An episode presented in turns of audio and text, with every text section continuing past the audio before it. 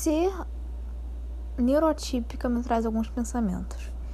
É, eu vou ser babaca nesse podcast. Eu já, já aviso que eu vou provavelmente ser suar muito babaca nesses próximos minutos de gravação que você vai estar aqui me acompanhando, me ouvindo. Mas é uma, uma babaquice que fica como um aviso, assim, que fica como um. Enfim. É... Isso acontece muito em setembro, por causa do setembro amarelo. Mas tem, sei lá, algum mito que rola na internet que as pessoas têm uma necessidade absurda de se mostrar empáticas e de, tipo, mostrar que estão ali. E assim, isso realmente, tipo, não é nada contra alguém específico, é realmente só uma coisa general, general, general não, geral. Enfim, é só uma coisa geral, mas às vezes assim, parece que é mais pra pessoa do pra pessoa que tá falando do que pra pessoa que tá escutando, sabe? Ficamos com isso aí na cabeça. Vou, vou, vou contar uma historinha do que aconteceu comigo e pensamentos que vieram me acontecer depois do que aconteceu comigo. É, eu tava rodando o Instagram, eu voltei com o Instagram tem uns dias e tava mexendo nele assim. É. Qual o nome daquilo? É.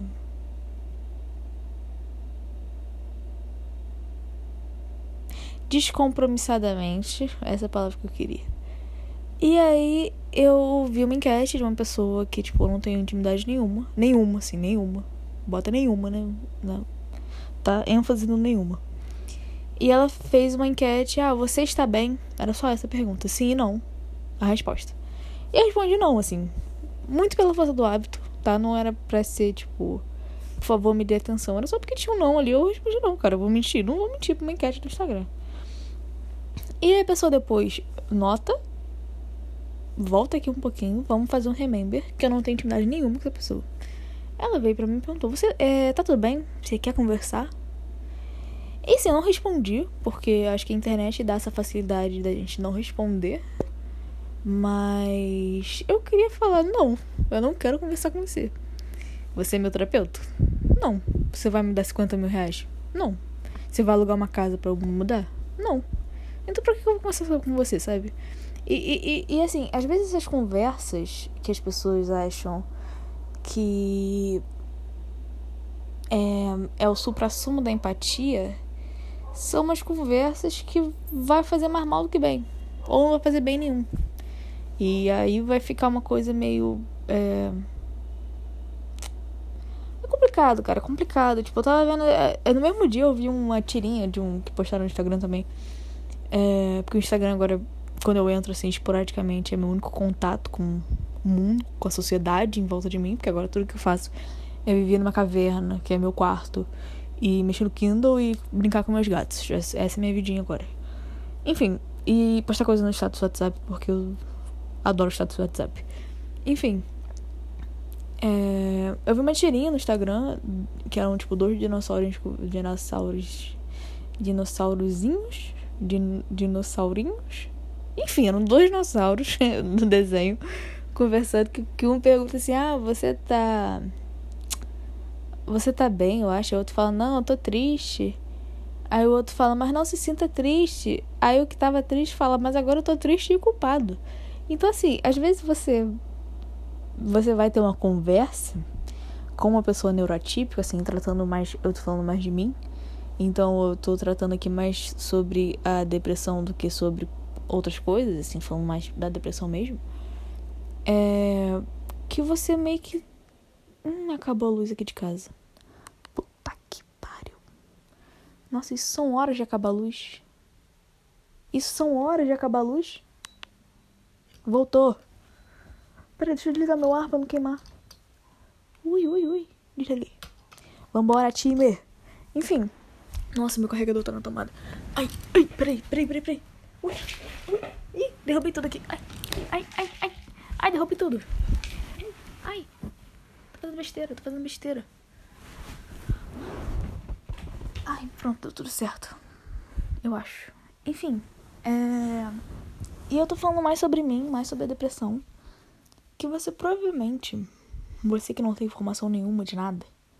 Você que não sabe de nada da vida. Assim, você provavelmente não tem a experiência. É, você não tem. É, a experiência, assim, a experiência e, e, a formação e o que você não sabe o que você fala. Você fala o que você acha que é certo para você, mas nem sempre o que é certo para você vai ser certo para outra pessoa. Entende? E eu demorei, eu tenho muitos amigos neurotípicos, é, melhores amigos meus que são neurotípicos, então eu demorei muito tempo. E foi um treinamento assim que eu tô em constante treinamento de como lidar com situações com pessoas neurotípicas, porque vão ser situações que você não vai poder lidar como se você estivesse lidando com uma pessoa neurotípica, porque vai dar problema. Você talvez piore a situação que você tá, entende? Então, assim, é.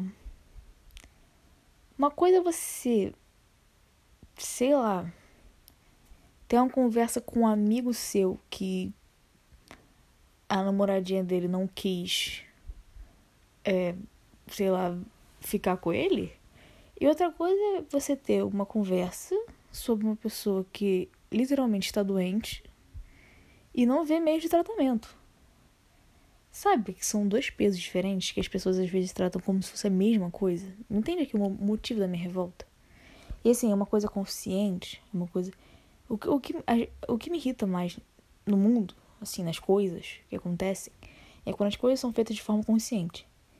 Se for uma coisa inconsciente, ok. Ruim, mas perdoável. Dá para entender. Tem um sentido, tem um ok ali por trás. Mas quando a coisa é feita conscientemente, me irrita. Porque você sabe que não é bem assim.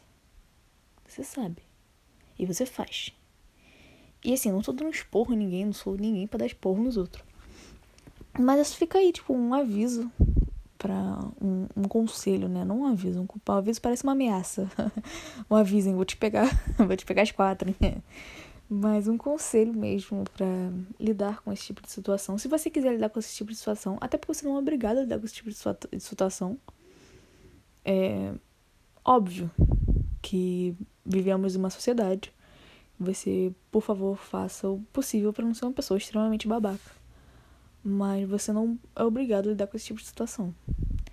Então, mas se você quiser, se você se ver no direito e no dever de conversar e de estar ali presente no tratamento de pessoas neurotípicas, eu te dou uma força de você buscar o meio de fazer isso.